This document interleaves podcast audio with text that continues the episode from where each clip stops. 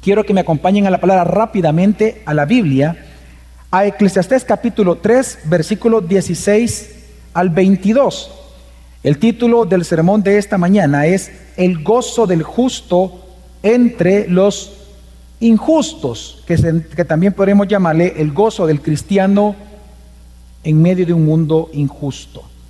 Vamos a leer Eclesiastés capítulo 3. Mientras usted lo busca, le voy a pedir que lo tenga ahí porque es un texto interesante. Quiero hacerle ver algunas palabras eh, que no aparecen en pantalla, por lo tanto yo le pido que, que usted mantenga su, su Biblia abierta, porque este texto, hermanos, es un texto con un alto contenido teológico, muy teológico, y uno de los pasajes que más me ha gustado trabajar. Sin embargo, es importante comprenderlo. Es fácil entenderlo pero tenemos que ver ciertas características. Dice así la palabra del Señor. Aún he visto más bajo el sol, que en lugar del derecho está la impiedad, y en el lugar de la justicia está la iniquidad. Yo me dije, al justo como al impío juzgará Dios, porque hay un tiempo para cada cosa y para cada, para cada obra. Me dije también en cuanto a los hijos de los hombres, ciertamente Dios los ha probado para que vean que son como animales porque la suerte de los hijos de los hombres y la suerte de los animales es la misma. Como muere el uno, así muere el otro. Todos tienen un mismo aliento de vida. El hombre no tiene ventaja sobre los animales, porque todo es vanidad. Todos van a un mismo lugar. Todos han salido del polvo y todos vuelven al polvo. ¿Quién sabe si el aliento de vida del hombre asciende hacia arriba y el aliento de vida del animal desciende hacia abajo a la tierra? He visto que no hay nada mejor para el hombre que gozarse en sus obras, porque esa es su suerte, porque ¿quién le hará ver lo que ha de suceder después de él? La semana pasada, hermanos, nosotros hablamos de que Dios hace todo a su tiempo, amén, de que Dios todo lo ha preestablecido, lo ha determinado, lo ha decretado, y todo sucede como Dios lo ha decretado en su tiempo, todo es hermoso en el tiempo de Dios, amén. Dios determina todo lo que sucede en tu vida y en mi vida, incluyendo el juicio futuro. Eso lo vimos la semana pasada. Pero también vimos que el texto nos enseñaba de que Dios lo hizo así intencionalmente para que nosotros los hombres le temamos a Él todos los días de nuestra vida. Amén. Ahora, el texto, continuando siempre en el tema de que Dios todo lo hace en su tiempo y que Él decreta las cosas cuanto suceden en la tierra, lo que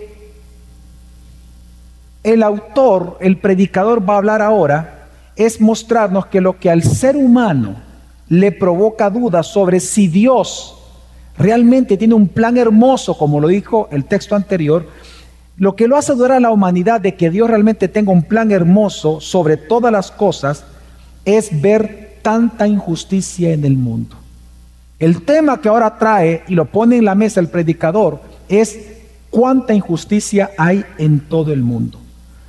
Sin embargo, él nos va a enseñar en este texto que leímos que la fe que vence la duda respecto a Dios por tanta injusticia que vemos es que se da cuenta o viene esta fe es alimentada cuando se da cuenta de que para todo hay un tiempo, incluso para el juicio sobre los injustos. Si ahorita hay injusticia, se da cuenta el predicador, es porque hoy es un tiempo para la injusticia. Pero va a haber un día en el cual Dios va a juzgar a los impíos. Porque Dios es un Dios vengador. Amén. Así como Él va a juzgar a los justos, dice. Pero también Él entiende que si todavía ese tiempo en donde Dios va a juzgar a los impíos no ha ocurrido, es porque Dios está esperando a que le teman, a que le busquen, a que se arrepientan. Por lo tanto, el predicador, ya en el último versículo, el 22, él busca convencerlos que en un mundo lleno de injusticia, el verdadero gozo y el contentamiento del creyente viene de vivir a la luz de lo que Dios va a hacer en el futuro muy pronto. Así que ese también es mi objetivo, porque si ese es el objetivo del predicador, ese es mi objetivo para esta mañana, hermanos. Mi objetivo es convencerte de que el gozo y el contentamiento, hermanos, de los cristianos en un mundo, en un mundo lleno de tanta injusticia, solo es posible viviendo a la luz de la eternidad. viviendo en la esperanza del juicio que pronto nuestro Señor Jesucristo, el juez justo, Él va a realizar. Amén. Solo así es posible vivir en un mundo injusto, esperando la justicia de Dios. Así que en el texto, por eso le pedí que lo mantuviera abierto, si usted se da cuenta, el texto, el predicador, eh, la estructura es bien fácil de verla, en que en el primer versículo, en el versículo 16, usted vea cómo comienza el, el predicador, comienza diciendo, aún he visto más bajo el sol. Ahora él va a plantear un problema nuevo bajo el sol y es la injusticia.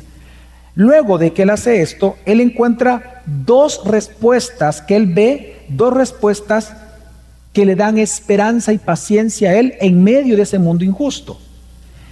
Una respuesta, las dos, perdón, comienzan con la frase dije en mi corazón. Es la respuesta que él encuentra. Usted la ve en el versículo 17, la primera respuesta, y la segunda respuesta en el versículo 18. Es lo que él se ha dicho en su corazón. Pero luego él concluye, después de su análisis ante este problema de la injusticia, él hace una conclusión, que es el motivo por el cual escribió esto. Y la conclusión está en el versículo 22, bajo la frase, he visto que no, no hay nada mejor. Y ahí viene la conclusión que él hace ante esta problemática que él presenta. Así que respetando ese orden, vamos a predicarlo de esa manera. Y lo primero entonces que nosotros vemos, hermanos, en la escritura, en este texto, es que el predicador plantea que hay un problema más bajo el sol. Y el problema es la injusticia humana. Dice así el versículo 16. Aún he visto más bajo el sol que en lugar del derecho está la impiedad y en el lugar de la injusticia está la iniquidad. Hermanos, el predicador, él ha visto un problema más que trae indignación a este mundo, porque recordemos que bajo el sol es una descripción del mundo.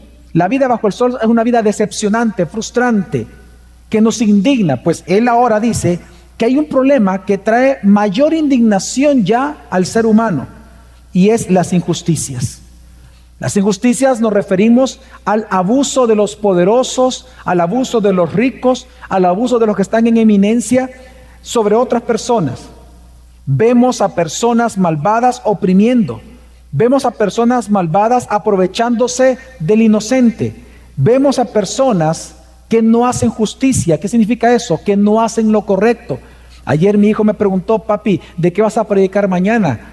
Y yo le dije eh, de, de, cómo vivir en un mundo injusto. Y entonces me preguntó qué es la injusticia. Entonces le tuve que explicar eso. Y le dije, un injusto es, cuando, es un hombre malo, hijo, que cuando practica la maldad intencionalmente afecta a muchos otros, porque quiere afectarlos.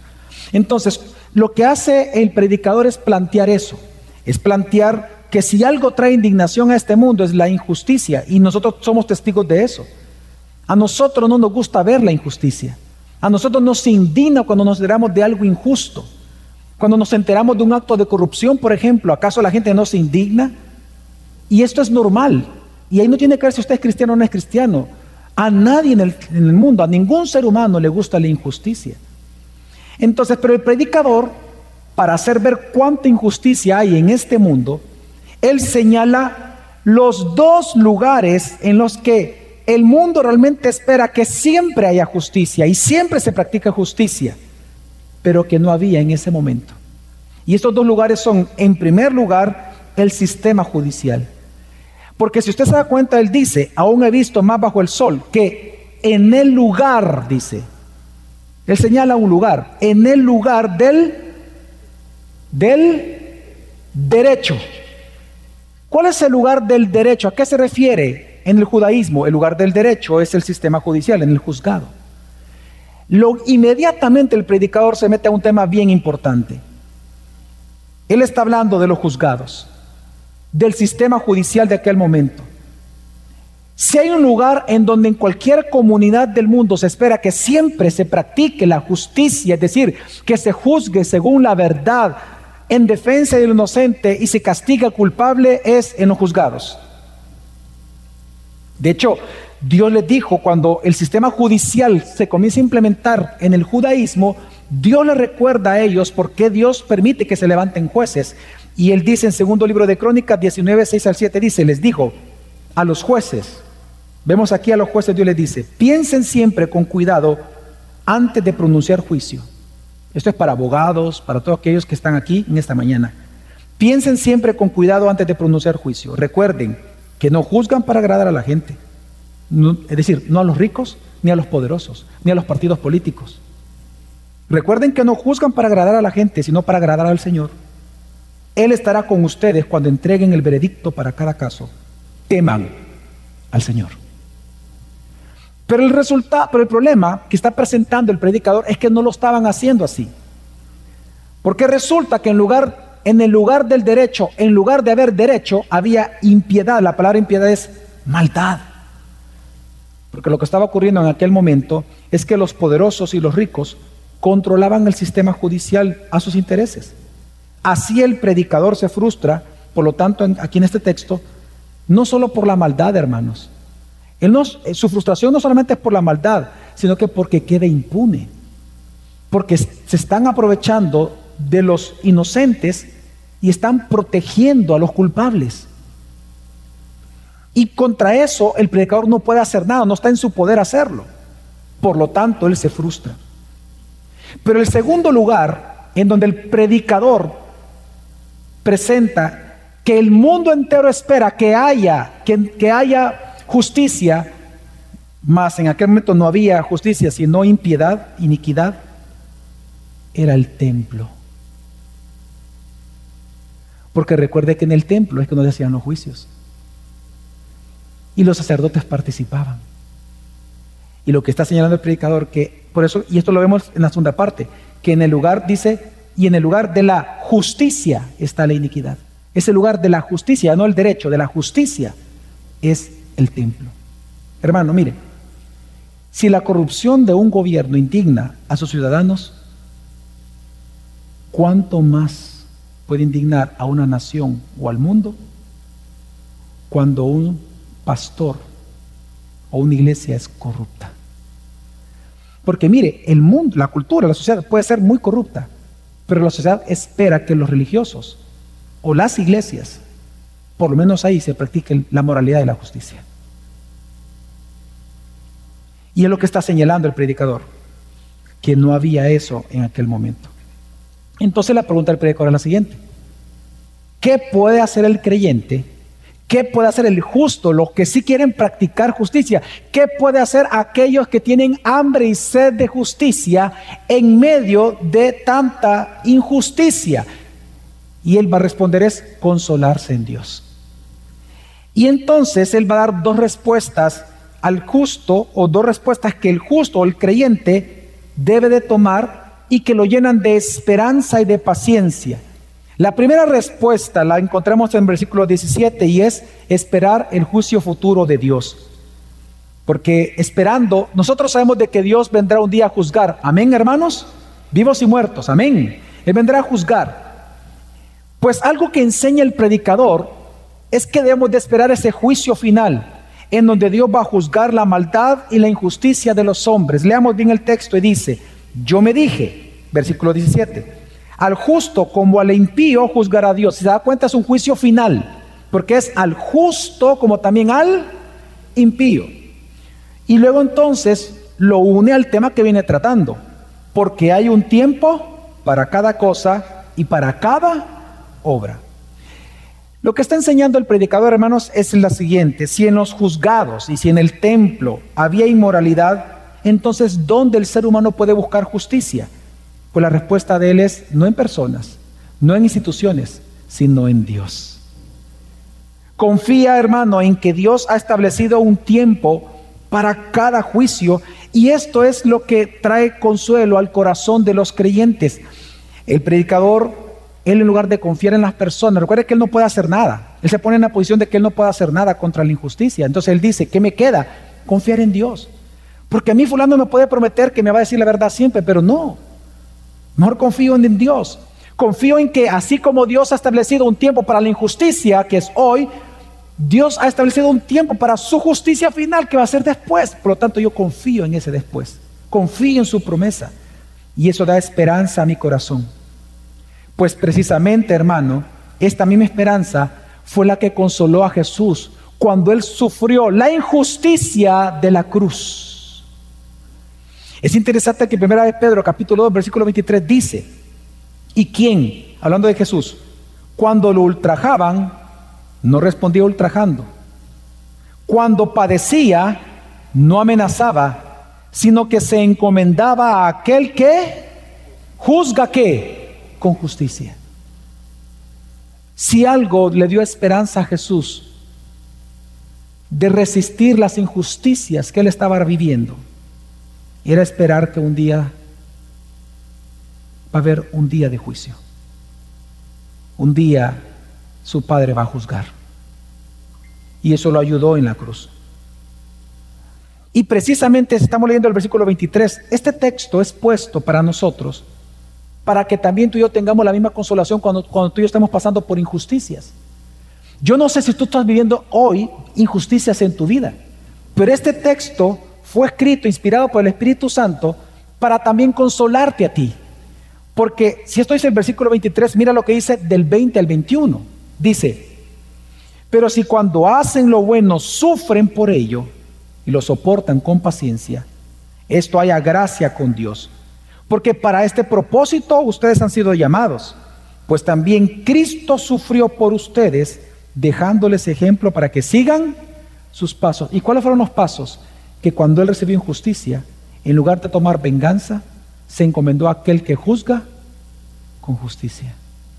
Porque va a haber un día que Dios va a hacer justicia. Amén. Hermanos, los cristianos en el mundo tenemos hambre y sed de justicia porque sufrimos injusticia todo el tiempo. Sin embargo, nuestra esperanza está en aquel día señalado por Dios, que Él va a hacer su juicio final.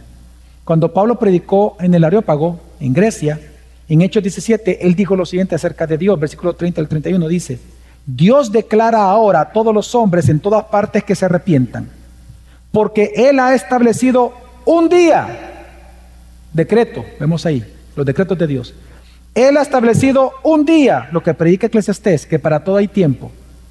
Él ha establecido un día en el cual juzgará al mundo en justicia por medio de un hombre a quien él ha designado, habiendo presentado pruebas a todos los hombres, cuando lo resucitó de entre los muertos. Y esta es nuestra esperanza, que Jesús un día va a juzgar, porque el juicio se lo pasó al Hijo, lo recordamos, amén hermanos. El juicio ha sido pasado a Jesús, quien es el juez justo. Por eso Jesús en vida, bueno, él está vivo, perdón, pero en la tierra, en su ministerio terrenal, en Mateo 25, hablando de su segunda venida, él dice lo siguiente, 31 en adelante, dice, cuando el Hijo del Hombre venga en su gloria, serán reunidas delante de él todas las naciones y separará a unos y a otros como el pastor separa las ovejas de los cabritos. Estos irán al castigo eterno, pero los justos a la vida eterna. Él está hablando que él va a juzgar. Ahora, cómo esto va a suceder cuando esto pase. Apocalipsis 21:4 nos dice, Él, decir Jesús, enjugará toda lágrima de sus ojos y ya no habrá muerte, ni habrá más duelo, ni clamor, ni dolor, porque las primeras cosas han pasado. El vencedor heredará estas cosas y yo seré su Dios y Él me será mi hijo.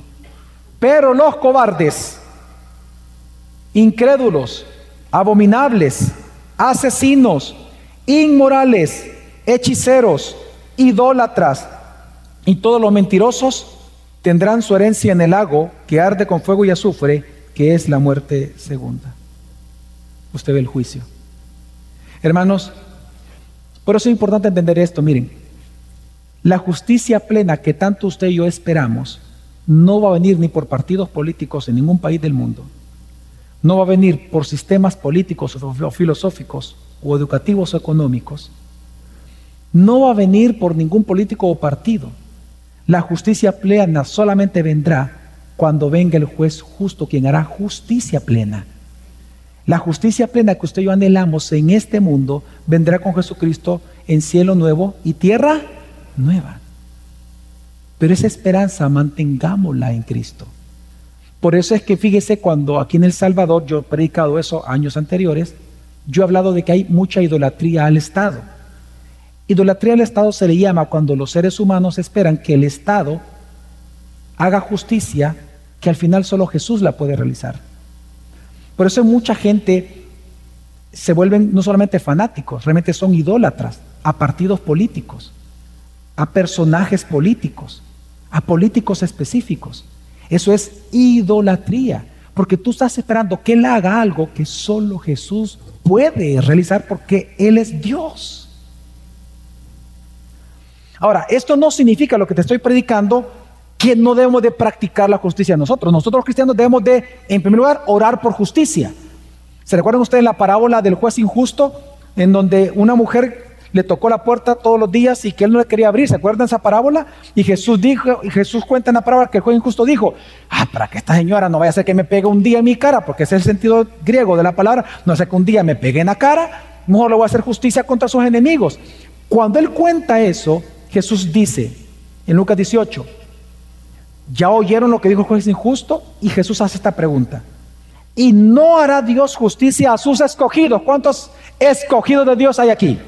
Fíjate lo que dice. Y no hará Dios justicia a sus escogidos que claman a Él día y noche. Oiga, se tardará mucho en responderles.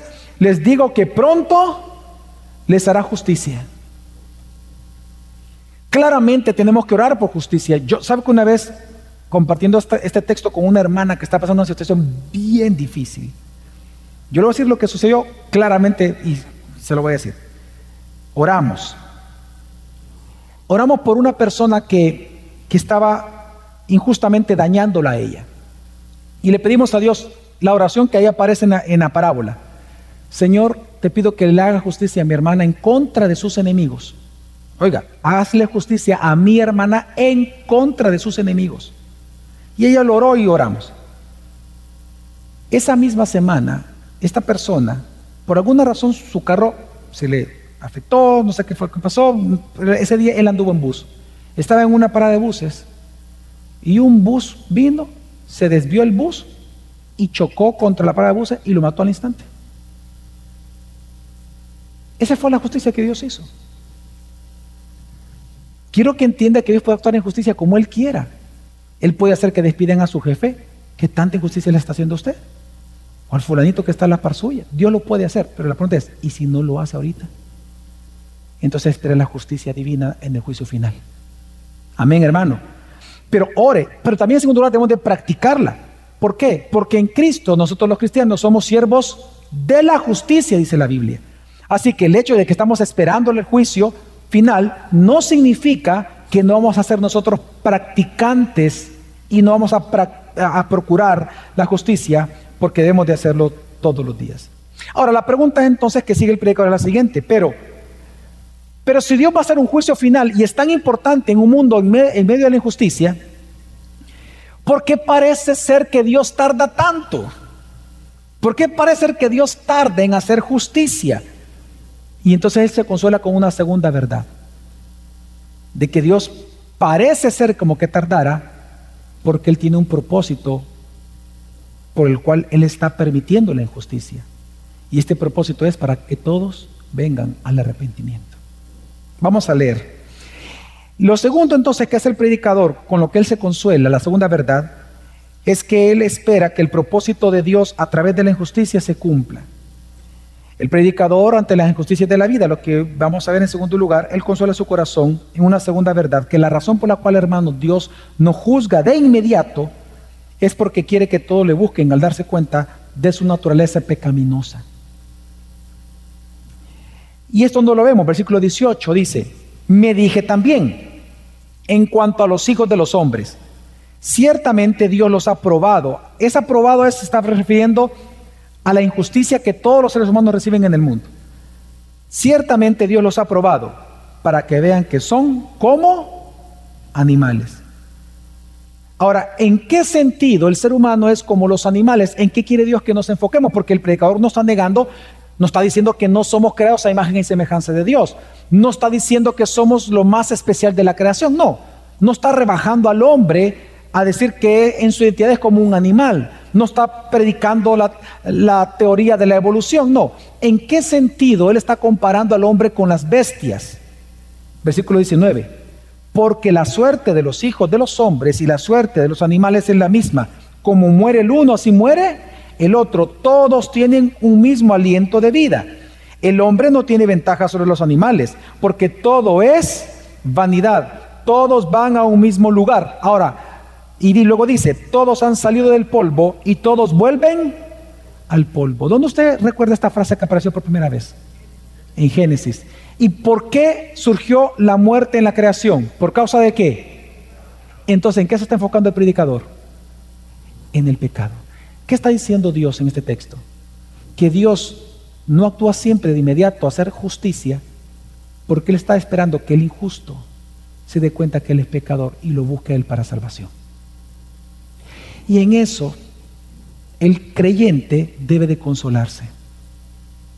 Porque tal vez usted está recibiendo injusticia. Por ejemplo, una mujer de su esposo, o al revés, su esposo de la mujer. Pues, hoy en día eso pasa. ¿Qué pasa si el que está sufriendo es cristiano? Un consuelo le va a dar, porque la persona quizás quiere que Dios le haga justicia. Pero si algo consuela el corazón de alguien sufriendo es, bueno, quizás, no es que quizás Dios enseña en la palabra que Él está permitiendo que todavía Él actúe con injusticia porque Él está esperando que se arrepienta. ¿Quién quita que mi hijo, que mi hija, que mi esposa, que mi esposo, que mis padres se conviertan? ¿Me voy a entender, hermanos? Y es hermoso. Él, lo que está diciendo es que Dios que el, mundo es como un campo de prueba que prueba el carácter del hombre. La injusticia lo que hace es probarte y te demuestra que tú no puedes hacer nada en contra de los impíos, incluso los mismos impíos, les demuestra que al final mira tu vida como es. Por causa del pecado vas a morir. Entonces, ¿qué vas a hacer? Esperar ese juicio de Dios. Y si tú entiendes que hay un juicio de Dios después de la muerte, entonces puede hacer que tú cambies tu vida hoy. Por eso es que, mira, por eso es que luego dice el versículo 21, ¿quién sabe si el aliento de vida del hombre asciende hacia arriba y el aliento de vida del animal desciende hacia abajo a la tierra? Es decir, al compararlo con la bestia, hermano, él no está negando que el ser humano fue creado de imagen y semejanza de Dios, sino que está enseñándole al lector que por cuanto el hombre es pecador, va a morir. Y ese día, el día de la muerte, su cuerpo va a regresar al polvo, el cuerpo humano regresa al polvo, pero su alma a quién regresa? A Dios. ¿Para qué? ¿Para hacer qué? ¿Qué va a ser? Juzgado. Y esa es la enseñanza del texto. Y el predicador, por eso es que luego en el capítulo 12, solo voy a leer el versículo, versículo 7 dice, entonces él dice, entonces el polvo volverá a la tierra como lo que era y el espíritu volverá a Dios que lo dio. Entonces, ¿cuál es la intención del predicador? La intención es que el lector viva pensando en su estado eterno. El gran problema es que la humanidad no lo hace. Por eso la pregunta, por eso es la pregunta del versículo 21. Él pregunta, ¿quién sabe si el aliento de vida del hombre asciende hacia arriba o el aliento de vida del animal desciende hacia abajo en la tierra? Esa pregunta, ¿quién sabe? No es una pregunta que él está dudando, es una pregunta que él hace desde su propia experiencia. La pregunta de él es, así, ¿quién bajo el sol, quién de los hombres que no son creyentes, considera que va a enfrentar a Dios después de que muera? ¿Y cuál es la respuesta? Nadie. Nadie. Ese es, el sentido de la palabra quién sabe. Él está preguntando de su experiencia, ¿quién sabe en este mundo que después de morir va a enfrentar a Dios? ¿Quién lo quiere reconocer? Esa es la pregunta. Y la respuesta es obvia, la, la respuesta retórica, nadie. Porque no vamos a negar que en la humanidad hay muchas clases de personas cómo consideran la muerte y lo que sucede después de la muerte. Pero básicamente la podemos resumir en dos grupos de personas. Unos, por ejemplo, como el director de cine Woody Allen, se burlan diciendo, no creo en la vida después de la muerte, pero por si acaso me llevo una muda de ropa interior.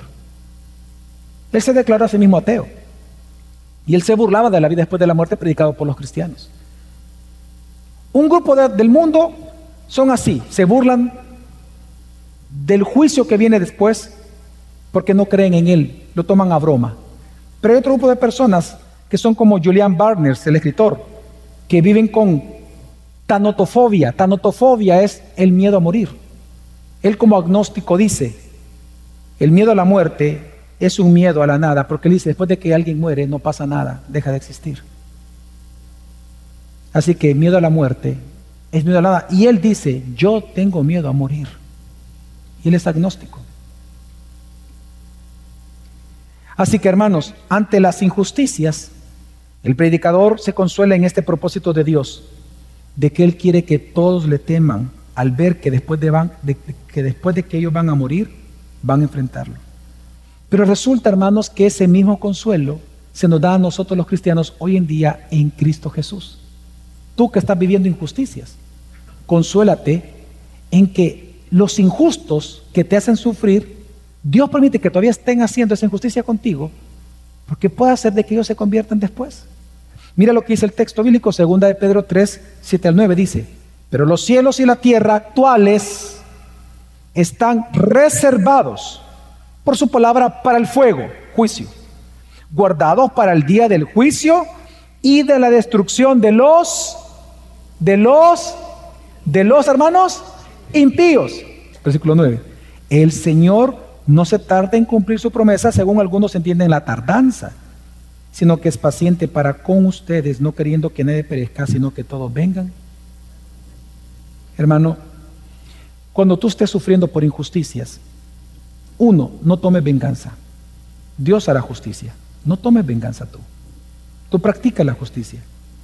Pero tampoco, en segundo lugar, no pongas tu esperanza en ídolos sociales y políticos. Pon tu esperanza en Dios.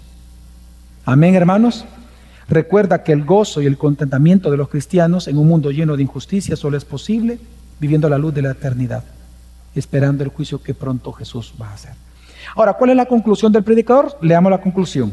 La conclusión del predicador es que el gozo de los cristianos, el gozo del creyente, el gozo del justo, entre los injustos está en Dios, en nuestro caso en Jesucristo.